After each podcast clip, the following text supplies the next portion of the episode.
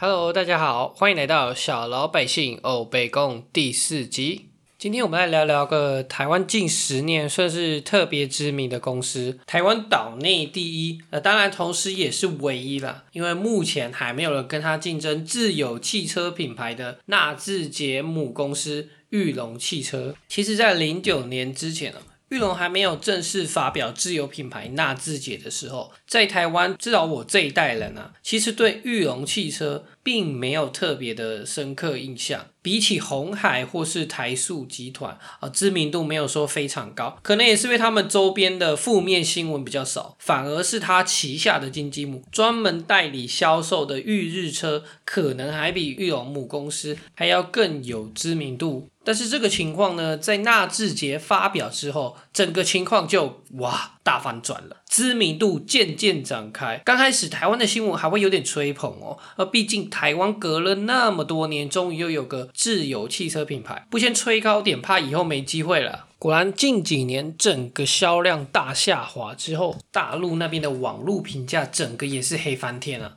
各种称号就出来了。因为耗油的问题，就说它是中石油中石化的战略合作伙伴，或是因为它的车子组装品质较差，常常发生排挡杆卡死、漏风等等零组件问题，就给它取了个绰号，叫做“让二手车商颤抖、闻风丧胆的噩梦”。甚至我记得在大陆车评要借的时候，还借不太到，因为这台车实在实在太难找。台湾当然也好不到哪去。过去集团吃政府补助，靠政府建立贸易壁垒，各种拿人手软的黑历史全部都被翻出来，甚至在苗栗三亿的扩产计划也被台湾原生猫科物种石虎的动保团体号召民众赶他们出去，整个建厂投资计划被迫暂停。那我们回来讲一下玉龙的发家史，一切都要先回到老蒋时代，创办人严庆林本身是上海纺织商人，他们跟着蒋家来到台湾。一开始先在一九四九年的时候创立了台源纺织厂，这算是他们的老本行。后来才在蒋家发表的引擎救国的号召下，在一九五三年成立玉龙机器制造有限公司，这才是整个玉龙集团在台湾真正的开始。刚起步的时候，他们是以 KD 模式和海外品牌合作生产汽车。什么是 KD 呢？就是把汽车用半成品零组件出口的方式到进口国进行组装，所以当时的玉龙讲白了就是个组装厂，还称不上是汽车制造厂。当时他们首先跟美国的威利斯合作生产吉普车，后来又跟日产合作签约，陆续生产了像是青鸟、雷鸟、凯利等等众多车型，并在一九六零年正式改名为玉龙汽车制造。那时的玉龙算是正式踏上汽车制造的旅途了。可是呢，一开始的时候，玉龙他们的销售其实不是很好。他们刚生产的青鸟车型的时候，一年生产不到一千台汽车啊，所以玉龙就开始请求政府的帮忙。一九六三年，台湾首先宣布禁止三吨半以下汽车进口。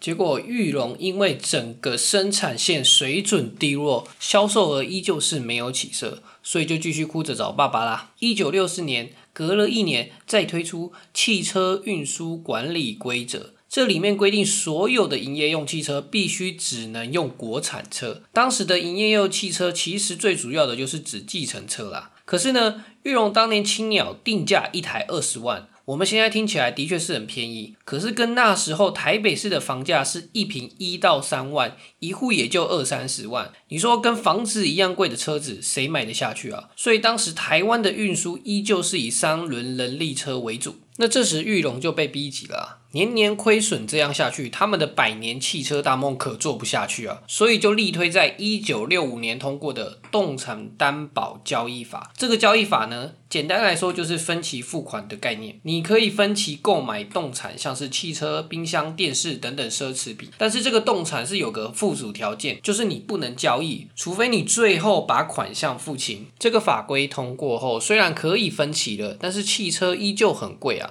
拿钱去买其他的动产，肯定是更有价值的，所以政府又再接着推出三轮车业者转业办法，这个法条明定，政府将以新台币六千元的价格收购你的三轮车，然后呢，再辅导你成为计程车业者，辅导费两千元，加上救济金四千元，总共是一万两千元，辅导这些人力三轮车业者转变成为计程车司机。这个一万两千元台币有多高？台湾一九六零年，我们说五零年代。当时的公务员薪水每月不到七百元台币，所以这等于是直接送这些人力车业者两年的薪水，非常有利。这些业者透过补助加上动产担保交易法，终于可以分期买车了。玉龙就靠着从一九六三到一九六八年的多条法规连续争议加成，让他们的汽车终于在销售上有了起色。虽然当时的玉龙汽车受到层层保护，但是他们的制造汽车品质依旧是产业后段班。很多人都想开进口车，所以就开始有前客出来了。用自备外坏的方式来买车，或是透过美军来买二手车，当时可说是蔚为风行。那当时的政府为了挡这些进口车，先在一九六七年禁止个人自备外汇办理进口车，并在一九六八年宣布停止外国人进口汽车，断了美军二手车的后路。但后来受到各界压力影响下，在当年年底就做成决议，宣布正式开放外国小汽车进口。这时，台湾许多的知名代理商，像是和泰、顺义、晋伦等等，也是在这时候进入市场。这时，台湾的汽车业发展了一段时间，玉龙也成立了快二十年。终于在一九八一年，在龟山成立工程中心，开始真正的汽车设计、开发、制造。五年后，一九八六年正式发表第一台自主设计的汽车——飞凌一零一。这台车发布的第一年不负众望，非常轰动，第一年订单就到了五千台。三年后，接着发表改款的。飞凌一零二，并计划在欧洲荷兰上市，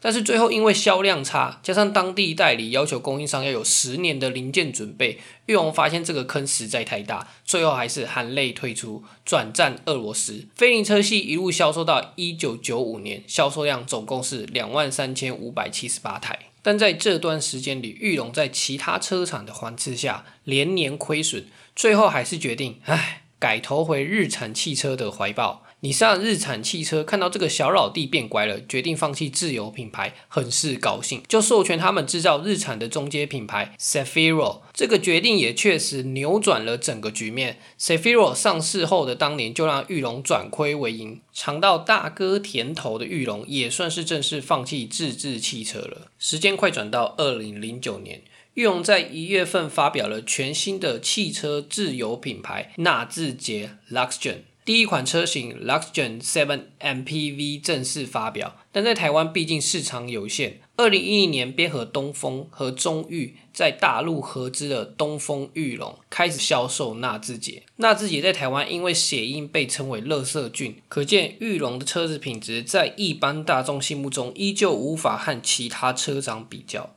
御用车子不行，没有在品质上多下功夫，反而却用大量的预算在请周杰伦代言车子。我们知道周杰伦平时只开超跑，要他代言汽车本身就是个笑话。虽然对整个品牌短期间的曝光颇有注意，但是长期来看就只是个面子工程。事实证明果然没错。我们来看看纳智捷在大陆销售的挂牌数。从二零一一年七千辆到二零一五年高峰的六万三百一十五辆之后，就开始直线下滑。二零一七年一万七千多辆，二零一八年五千多辆，二零一九年一千九百四十七辆，到今年二零二零年上半年卖不到一百辆。当然，受疫情影响，销量肯定是有影响的。不过，纳智捷这品牌生锈也是事实。裕隆在今年发表的二零一九年财报中提列了两百四十四点六五亿新台币的巨额亏损。其中包括无形资产减损、呆账和应收款减损。为了发展纳智捷，对整个玉龙集团财务都发生剧烈的影响。为了救纳智捷，不久前盐城立联也宣布和红海合资成立红华先进，未来目标将放在电动车市场。不过，红海之前早就和许多国内外电动车领域公司进行合资或是入股，他们目标应该是放在零件供应，而不是整车制造或品牌。到最后，玉龙其实还是要转回来靠自